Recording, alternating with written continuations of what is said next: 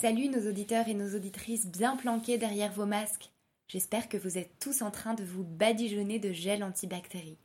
En tout cas, même une pandémie mondiale n'empêchera pas la sortie de notre deuxième partie d'épisode consacrée à la forêt en France. Aujourd'hui, on se demande Et alors, euh, le changement climatique, on en fait quoi? La forêt, est-ce la solution à tous nos problèmes? Ou va-t-elle disparaître en fumée avant que vous n'ayez vous-même appris à faire du feu avec une ficelle et un bâton?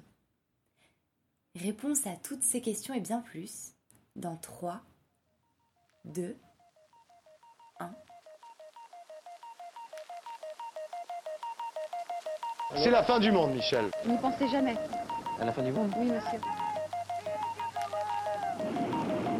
Oh, c'est le soleil qui s'éteint, Si vous deviez sauver un livre, le froid et On la nuit. moi je prendrais la Bible. C'est quoi pour vous la fin du monde?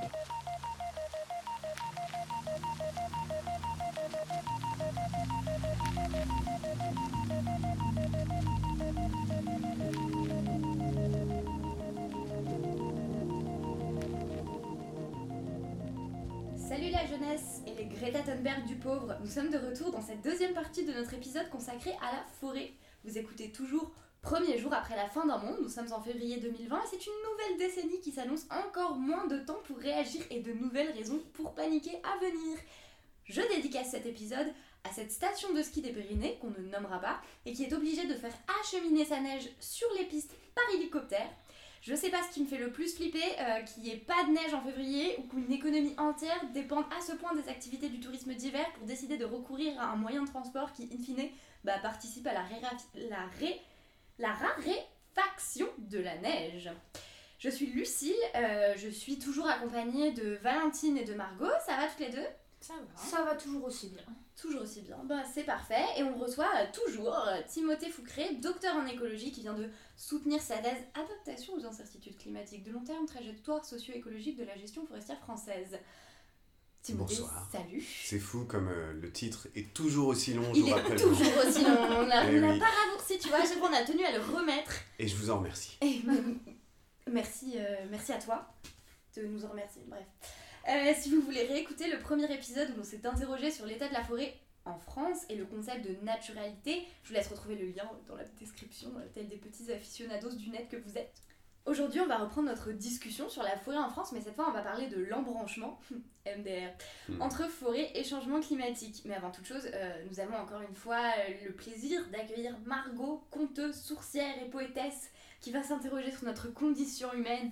Quand on dilapide toutes nos ressources, que nous reste-t-il? C'est parti pour l'édito du futur.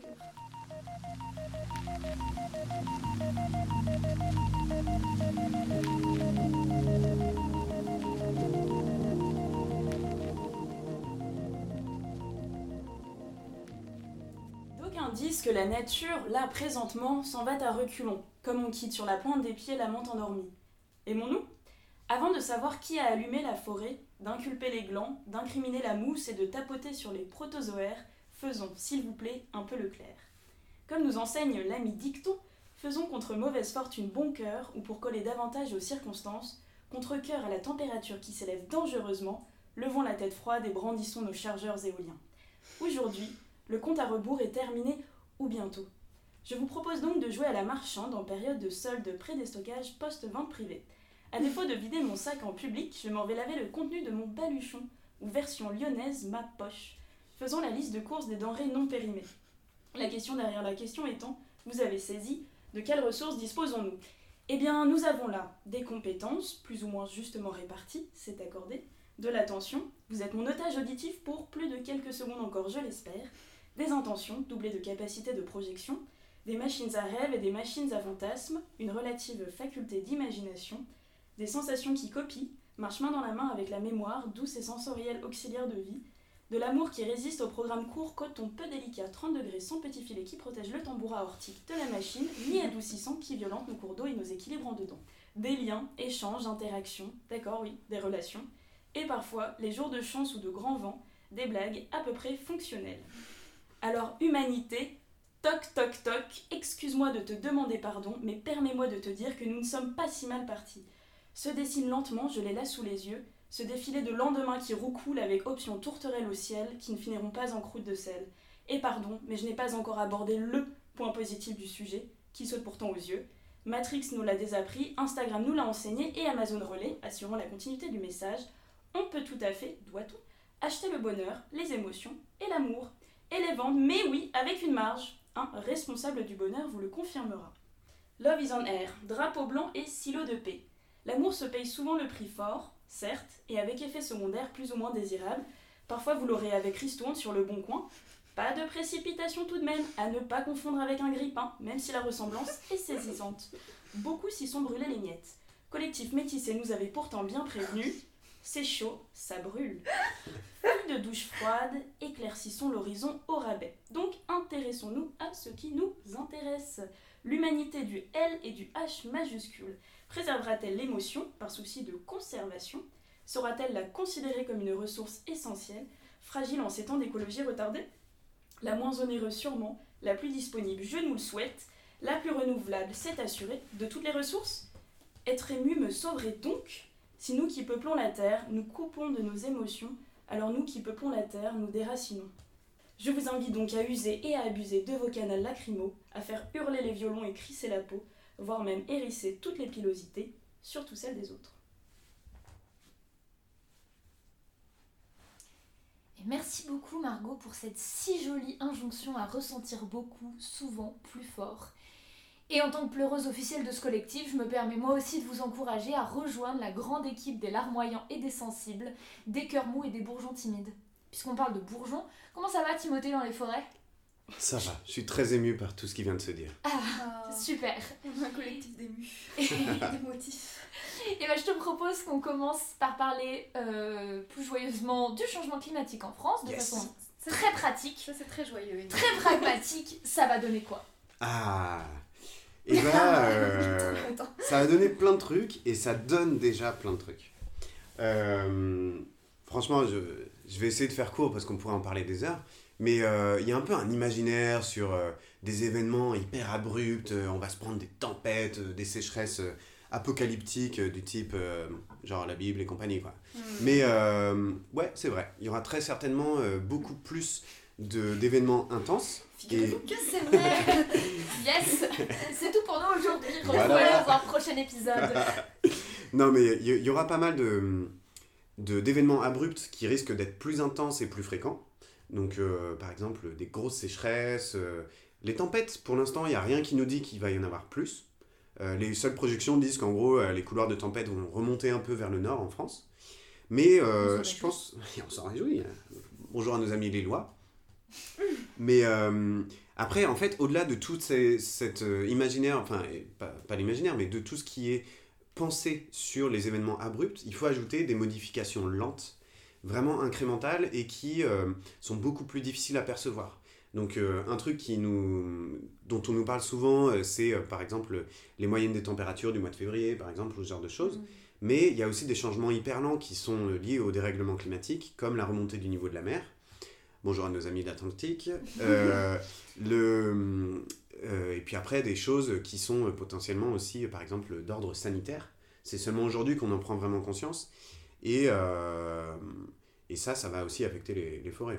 Mais euh, voilà, je pense que c'est difficile de s'imaginer tout ce que ça va être, parce qu'en plus, il y a un peu un cocktail d'éléments euh, entre, entre tout ça. Genre, je sais pas, une grosse sécheresse qui arrive après une vague de, je sais pas, de, d'une nouvelle maladie, bah, ça va faire encore plus de dégâts. Bah finalement, que de bonnes nouvelles. Que des bonnes nouvelles, absolument. Et donc, euh, dans tout ça, c'est quoi les, les grandes menaces qui vraiment euh, guettent directement euh, les forêts spécifiquement? Donc, que ça soit les incendies, le gel, les, donc les tempêtes que tu évoquais, les insectes ravageurs. Qu'est- Qu'est-ce qui nous menace là? Ben, à nouveau, c'est vraiment un peu ces deux grandes catégories. Donc des événements abrupts, ou en tout cas, quand je dis abrupt, c'est vraiment à peu près localisé dans le temps, assez ponctuel. Et puis euh, l'évolution des conditions de vie des forêts. Et ça, c'est la première fois dans euh, à peu près l'histoire euh, dont on se rappelle que ça arrive aussi fortement. Quoi. Donc, euh, dans, dans les événements abrupts, bah, des incendies en Méditerranée, on le voit déjà là, il y a les Canadaires euh, corses qui ont galéré. Corse, là, ouais. ouais. Et en plus, ils galèrent parce qu'il y a trop de vent. Donc, ils peuvent pas Mm, mm, euh, mm, monter. euh, Enfin, ils peuvent pas décoller. Donc, il y a ce genre de choses. Il y a euh, euh, des parasites classiques, enfin, qu'on connaît, bah, qui, vont, euh, vachement, qui vont être beaucoup plus virulents parce que euh, ils vont pas avoir euh, les périodes de froid hivernales qui d'habitude tuaient, je sais pas, 80% de la population. Donc là, il va y en avoir plus. En plus, on va avoir des pathogènes nouveaux. Là, la grande crainte, en particulier pour le massif des Landes, c'est euh, la survenue sur le territoire métropolitain d'un nématode, qui a un petit nom, genre, dont je me rappelle plus, mais il s'appelle le nématode du pin. Et en fait, c'est un, un minuscule ver qui mange les racines des arbres. Ah bah super. Et oui, et on adore ça. Et donc, euh, en fait, le gros truc, c'est que ce ver, il, il a pour vecteur un coléoptère, euh, un- de la famille des, des scarabées, enfin de cette grande famille-là, qui, euh, pour l'instant, n'arrive pas à passer au-dessus des Pyrénées parce qu'il fait encore trop froid là-haut. Trop froid là-haut. Mais à partir du moment où il fera suffisamment chaud, hop, il va pouvoir euh, prendre un petit couloir aérien et venir. euh, Ou monter à bord d'un hélicoptère qui Oui, voilà, non, c'est ça, parce que là, visiblement, il y en a quand même sur une chaîne du froid assez limitée dans les Pyrénées, quoi. Et voilà. Et donc c'est un peu ce genre de truc aussi qui va... En gros, c'est globalisation, mais aussi... Enfin, changement climatique et globalisation au sens plus large qui peut être euh, très dangereuse. Euh, Il y a euh, des effets donc, de ce type-là, intensification euh, euh, de- de- d'événements abrupts, et puis euh, tout ce qui est vraiment, euh, je pense, le plus important à mes yeux, les, événements incrémentaux. Quoi. Donc c'est... Peut-être que je ne l'ai pas assez dit clairement, mais c'est vraiment la, une différenciation plus marquée des saisons. Donc des hivers plus pluvieux, un peu plus longs potentiellement, et des, euh, des étés beaucoup plus secs. Et donc bah, sécheresse sur sécheresse, affaiblit les populations d'arbres.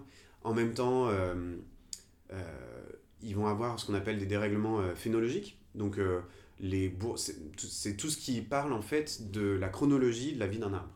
Quand est-ce qu'ils vont, les bourgeons vont débourrer, les premières feuilles vont sortir, ça va fleurir, fructifier, tout ça. Et on a des cas typiques où, euh, en fait, euh, les, les arbres vont par exemple débourrer, les bourgeons vont sortir, et clac, un petit gel en avril, Ouais, et voilà. Et Oui, du on coup, a vu des, des cerisiers là qui ont fleuri euh, en janvier. Ouais. Et bah ça c'est hyper dangereux parce qu'en fait c'est pas parce que les il y a une différenciation plus marquée des saisons que derrière on n'aura euh, pas de gel. En fait ça peut carrément arriver et poser pas mal de soucis. Et on n'oublie pas que Noël au balcon, pas cotisons. Et Et, oui. que du coup, un- une période de Noël et un début janvier trop doux, c'est euh, la promesse d'un retour de l'hiver euh, dramatique. Et il y a, y a beaucoup d'effets comme ça dont on se doute pas en Et- effet. Je crois qu'on n'insiste pas assez sur la, la sagesse des proverbes. Et oui, merci aux anciens et aux anciennes pour leur sagesse. Et, et donc il y a tout ça, mais je pense qu'il faut pas non plus euh, oublier, mine de rien, des aspects positifs. Et là, il faut le prendre avec des pincettes. C'est c'est positif au sens euh, de la croissance des forêts. Euh, c'est pas du tout un jugement de valeur, c'est plutôt un constat. Euh, Il y a, par exemple, plus de CO2 dans l'atmosphère. Donc il y a un relatif effet euh, d'une meilleure croissance des arbres. Ça va booster la croissance des arbres. Le problème, c'est qu'en fait, il fait quand même trop chaud pour que cet effet-là soit très important. Et puis après, euh, il y a euh, des effets qui, qui sont plutôt de l'ordre de... Enfin, comment dire Qui sont à la fois très lents et qui sont de l'ordre de la réaction des, des, des espèces forestières à tous ces changements. Le, le coup classique, c'est genre, il fait plus chaud. Donc, dans une population d'arbres, on va par exemple prendre le chêne vert, donc un chêne plutôt euh, euh, rustique, résistant à la sécheresse, qui est euh, principalement dans le sud de la France. Et bah, les, espè- les populations de chênes verts les plus au sud vont avoir quand même pas mal chaud, donc elles vont moins bien se reproduire, alors que les populations de chênes verts qui sont plutôt au nord en France, eh ben, elles vont bien se développer. En fait, on assiste à une migration progressive du chêne vert en Aquitaine et puis de plus en plus vers la Touraine, tout ça. Et, euh, et ça, c'est des, des changements aussi qui sont très lents à quantifier, mais qu'on arrive à faire avec pas mal de, de recherches scientifiques. Donc il y a tout ça aussi euh, qu'il faut envisager. Quoi.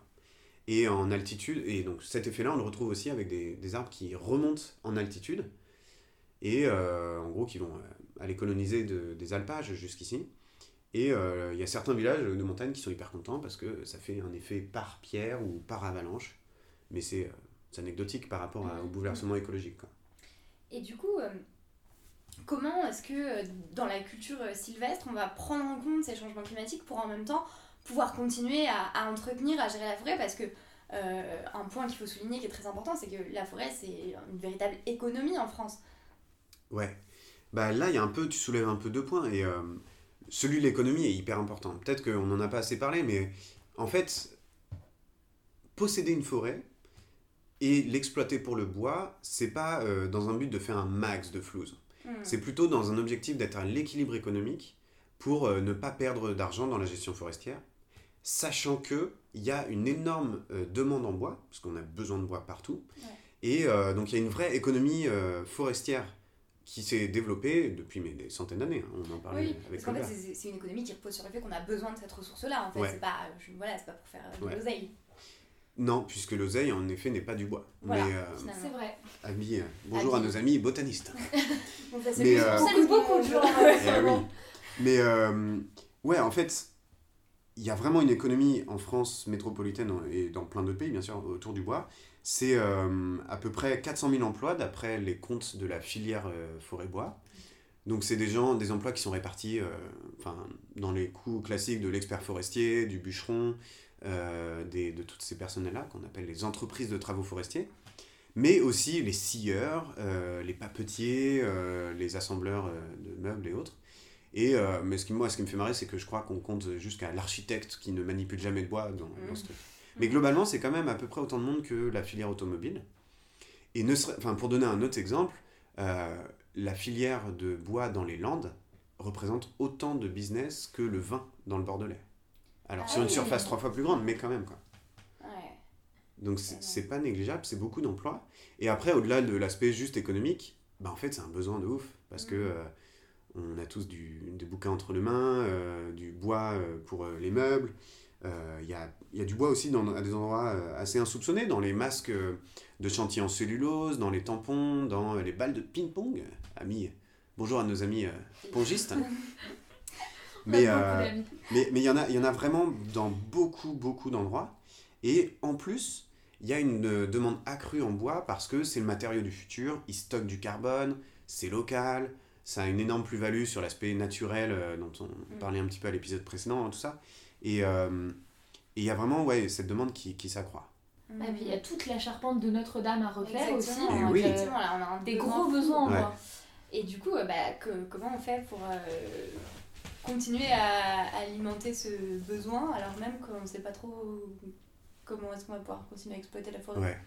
Ben là, ce qui, est, ce qui est vraiment particulier à la forêt, et moi que je trouve incroyable, c'est que les personnes qui gèrent des forêts vont le faire sur des horizons temporels de minimum, euh, allez, 30 ans sur du pin maritime dans les Landes, mais on est plutôt sur du minimum 70-80 ans, 80 ans pour des épicéas, et en fait on part assez vite sur du 120, 150, 180 ans pour des chênes. Et euh, en gros, euh, ce que j'ai pu, moi, constater sur le terrain, c'est que les personnes avec qui je parlais me disaient, bon, en gros, j'ai la cinquantaine, maintenant je travaille pour les générations futures et je ne verrai jamais mon travail. Mmh. Donc il y a cet horizon temporel très long qu'il faut prendre en compte. Et c'est pour ça que les forestiers, ils sont vraiment euh, euh, très au courant des changements climatiques et euh, très préoccupés aussi. Mm. C'est pas du tout, en tout cas parmi... Là je parle de mon expérience, hein, mais j'ai vu personne de climato-sceptique ou climato... Je sais plus comment on dit, mais C'est climato-sceptique, Voilà. c'est voilà, le terme idoine. et, et donc, ils sont vraiment dans l'idée, ok, aujourd'hui, comment est-ce qu'on peut faire pour gérer ça dans un siècle? Sachant que, bah, On en sait fait, pas, en fait, comment on sait que ça va s'intensifier, on sait qu'il va y avoir un cocktail de nouveautés un peu étranges, et euh, on ne sait pas comment euh, gérer, euh, on n'a pas de retour d'expérience très fort. Donc, ils sont plutôt dans une dynamique de, on va pas mettre tous les œufs dans le même panier. Mmh. Et ça, c'est dingue, mais je l'ai entendu avec tous les accents de France que j'ai pu croiser, hein, des Pyrénéens, Hollandais, aux Vosgiens, et euh, c'est l'idée de diversifier. Mmh. On n'est pas des joueurs de poker, on diversifie. Et euh, le but, c'est de diversifier, par exemple, les, essences, donc les espèces d'arbres qu'on a en forêt, en se disant, par exemple, euh, ok, euh, on va avoir du chêne, on va avoir, je sais pas, du hêtre, on va avoir du merisier, du, du charme ou autre. Et ce sont des essences qui ont des besoins différents en eau, potentiellement à des moments différents de la journée. Donc en cas de sécheresse, on espère que dans le tas, il y en a une qui va fonctionner. Yes. C'est Voilà. vraiment de l'expérimentation en temps réel, quoi. Voilà.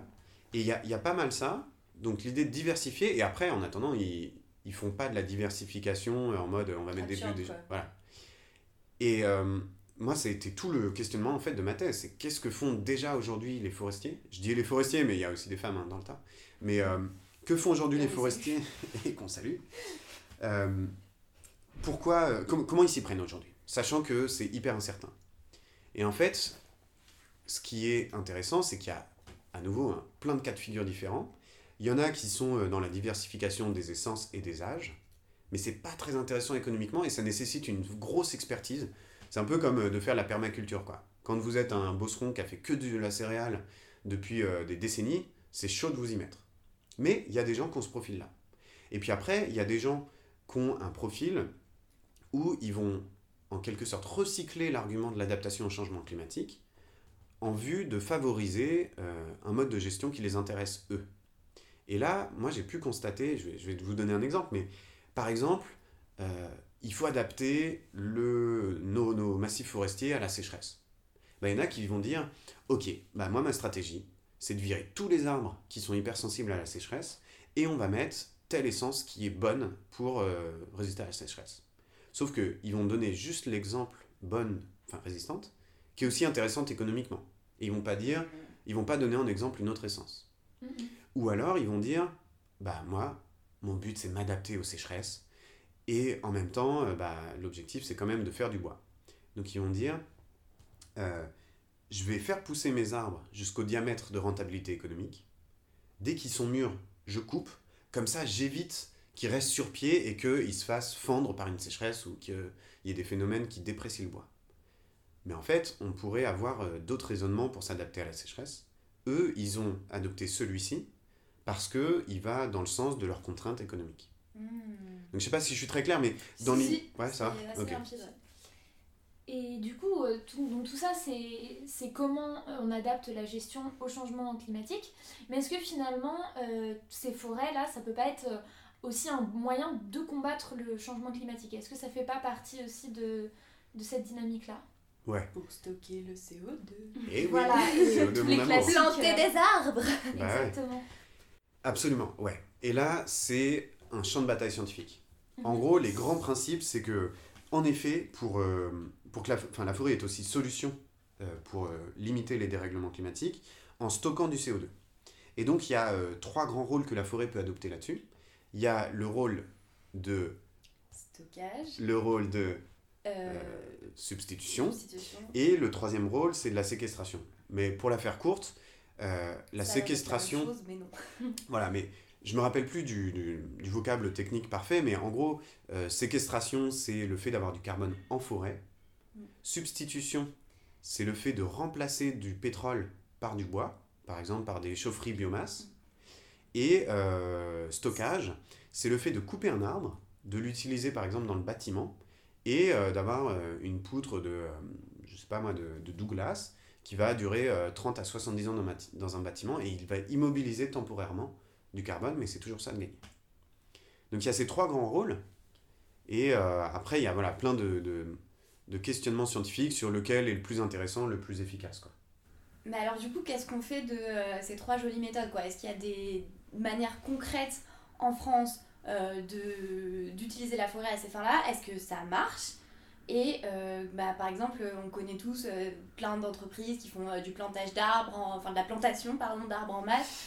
Euh, c'est, est-ce que c'est vraiment, par exemple en termes de biodiversité, tout ça, est-ce que c'est fiable? Alors, euh, oui, c'est fiable, mais enfin, ça dépend de quoi. En gros, déjà, ces entreprises, c'est, ce, qui est, ce qui est dingue, c'est de voir à quel point elles se lancent dans la plantation d'arbres, que c'est un truc de malade. Mais déjà, il s'agirait de voir à quel point elles évitent et réduisent leurs émissions de gaz à effet de serre. Et seulement ensuite, on peut planter pour compenser le carbone qu'on émet. Mm. Et après, ce qui est très intéressant, c'est d'aller fouiller dans le détail le- la plantation d'arbres. Mm. Parce que, euh, par exemple, pendant longtemps, euh, on pouvait, euh, par exemple, dire qu'on compensait du carbone en allant faire des plantations d'eucalyptus au Portugal. Euh, L'eucalyptus, c'est pas très bien connu, réputé pour le- la qualité du sol, ça va acidifier. C'est hyper dangereux au niveau incendie. Il y a pas mal de gens qui sont morts récemment au Portugal là-dessus. Et donc, tout ça, c'est juste un exemple pour dire que euh, planter des arbres, bah, il faut aussi voir à ne pas répéter euh, les, des, des- des problèmes sociaux. genre dégager des gens de chez eux pour planter des arbres. Mm. Donc il y a des aspects sociaux, il y a des aspects euh, euh, qui sont euh, juste de carbone. Si on plante des arbres sur une prairie, bah, une prairie qui est dans un- une, bonne dynamique écologique, elle stocke un masse de carbone dans le sol. Donc planter des arbres, ça va découvrir ce sol, le dénuder, parce qu'on va faire des équivalents de labour, et ça va être n'importe quoi niveau carbone. Et puis après, il y a des aspects aussi où comment on entretient ces plantations, et est-ce que en fait, ben, on ne ferait pas juste mieux de laisser naturellement pousser les banques de graines du sol pour avoir des impacts euh, écologiques positifs en termes de diversité d'essence et aussi d'un point de vue génétique? Donc il y a tout un tas de critères qui sont malheureusement un peu euh, squeezés et il faut aller euh, à fond là-dessus pour éviter du greenwashing un peu n'importe quoi. Eh bien, écoute, euh, c'est hyper intéressant. Donc euh, maintenant, renseignez-vous quand vous voyez des entreprises ou euh, des associations qui refont de la plantation d'arbres et regardez de quelle essence il s'agit, où est-ce qu'on plante, euh, parce qu'il y a plein de dynamites é- écologiques à prendre en compte. Des dynamites écologiques Dynamite, aussi. mais oui. Aussi. Ben, l'écologie euh, dynamite votre quotidien, je Eh sais oui. pas. Euh, en tout cas, merci beaucoup Timothée d'avoir participé, c'est super cool. Et pour finir en beauté, Valentine va nous présenter son astuce survivaliste du jour. Et je crois qu'elle est praticable par tout le monde et adaptable à chaque situation. Mais qu'est-ce donc, Valentine?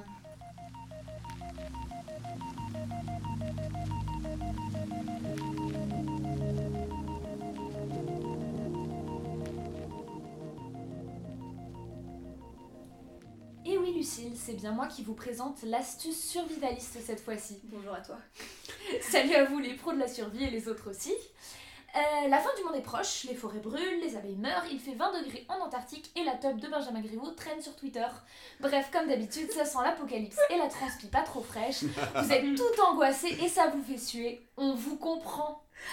Mais rassurez-vous, pour entamer tranquillement votre préparation à l'inévitable effondrement de nos sociétés modernes, je vous propose aujourd'hui une astuce tout en douceur. Inspirez et expirez, fermez les yeux et visualisez. Les bâtiments les plus emblématiques de notre monde s'écroulent, les océans se déchaînent, les arbres flambent et tous les murs, toutes les rues, tous les bancs de la ville de votre enfance sont recouverts d'une suie noire et épaisse.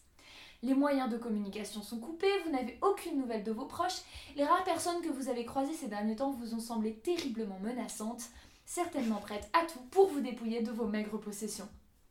Vous courez beaucoup, souvent, vous vous cachez dans d'obscurs recoins, votre esprit exsangue ne parvient plus à suivre le compte des jours qui s'écoulent. Ah tiens, c'est marrant, je vous sens pas plus détendu. oh allez, oh les cœurs, un peu. Car à défaut d'un repas chaud ou d'une bonne douche, je vais vous expliquer comment recharger vos batteries plus éteintes que les centaines d'espèces disparues ces dernières années. Bonjour à elles. Mon secret tient en six lettres. La sieste.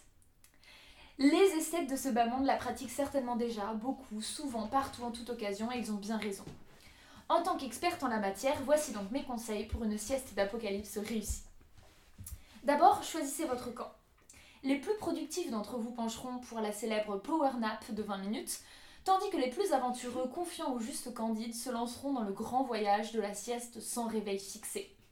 C'est un pari risqué, qu'on regrette parfois, mais qui est également la clé des sommeils les plus délicieux. High risk, high reward, diraient nos camarades anglophones ou start ce à quoi je leur répondrai que oui, le jeu en vaut bien la chandelle, etc.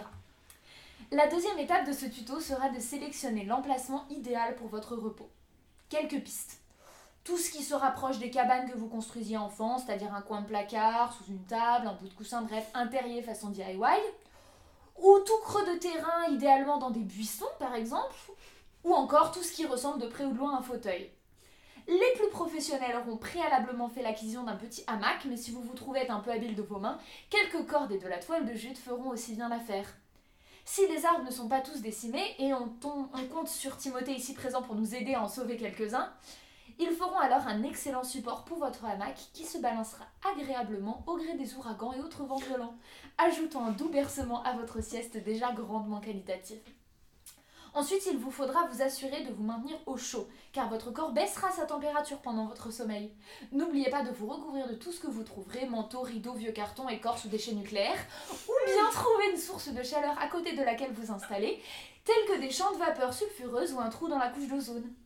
Après tout cela, plus qu'à vous lever dans votre emplacement précédemment sélectionné, fermez les yeux, comptez les moutons transgéniques et vous laissez glisser dans la plus belle sieste de votre survie. Aux fâcheux qui questionneront la pertinence de cette astuce survivaliste, c'est vrai ça, pourquoi ne nous explique-t-elle pas plutôt comment faire du feu ou encore quelle baie on peut manger sans risquer un petit aller simple vers la mort, façon Into the Wild? Je donnerai deux réponses. La première est pragmatique. Le repos est essentiel à tout accomplissement et s'épuiser pour le simple plaisir de, de dire oui, je n'ai jamais ralenti, c'est profondément crétin. La deuxième est peut-être plus abstraite mais non moins cruciale. La sieste est un acte de résistance à la perpétuelle injonction à l'efficacité et à la productivité d'une terre qui tourne si vite qu'elle en perd souvent la tête. Faire la sieste, c'est vous emparer d'un droit à ralentir, c'est quitter l'autoroute et prendre la clé des champs. Alors finalement, parce que la fin du monde n'est peut-être pas l'apocalypse que vous promettent tous les films catastrophes, et parce que sûrement elle est déjà en marche, faites des siestes envers et contre tout.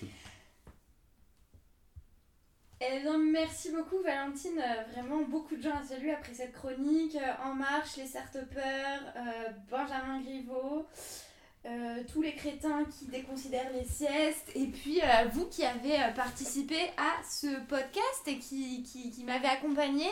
Valentine, Margot, Timothée. Merci d'être venus. Moi, j'ai hâte d'aller piquer un somme, donc vite partez parce que euh, moi, je, enfin, allez vous mettre au vert et moi, je vais prendre le temps de souffler après toutes ces réflexions bourgeonnantes et cette conversation aussi dense que la couverture forestière française. Premier jour après la fin d'un monde, c'est fini pour aujourd'hui. N'oubliez pas de fermer le robinet pendant que vous vous lavez les dents et surtout rappelez-vous que votre jambon beurre ou tout autre sandwich à base de porc ou de crevettes émet entre 400 et 850 grammes de CO2. Euh, c'est pas Jojo, hein, c'est autant que votre voiture. Donc pour 6,5 millions de sandwichs achetés chaque jour en France, je vous laisse faire un petit calcul, moi j'ai la flemme. Allez, bisous les dalleux et les dalleuses, à la fois prochaine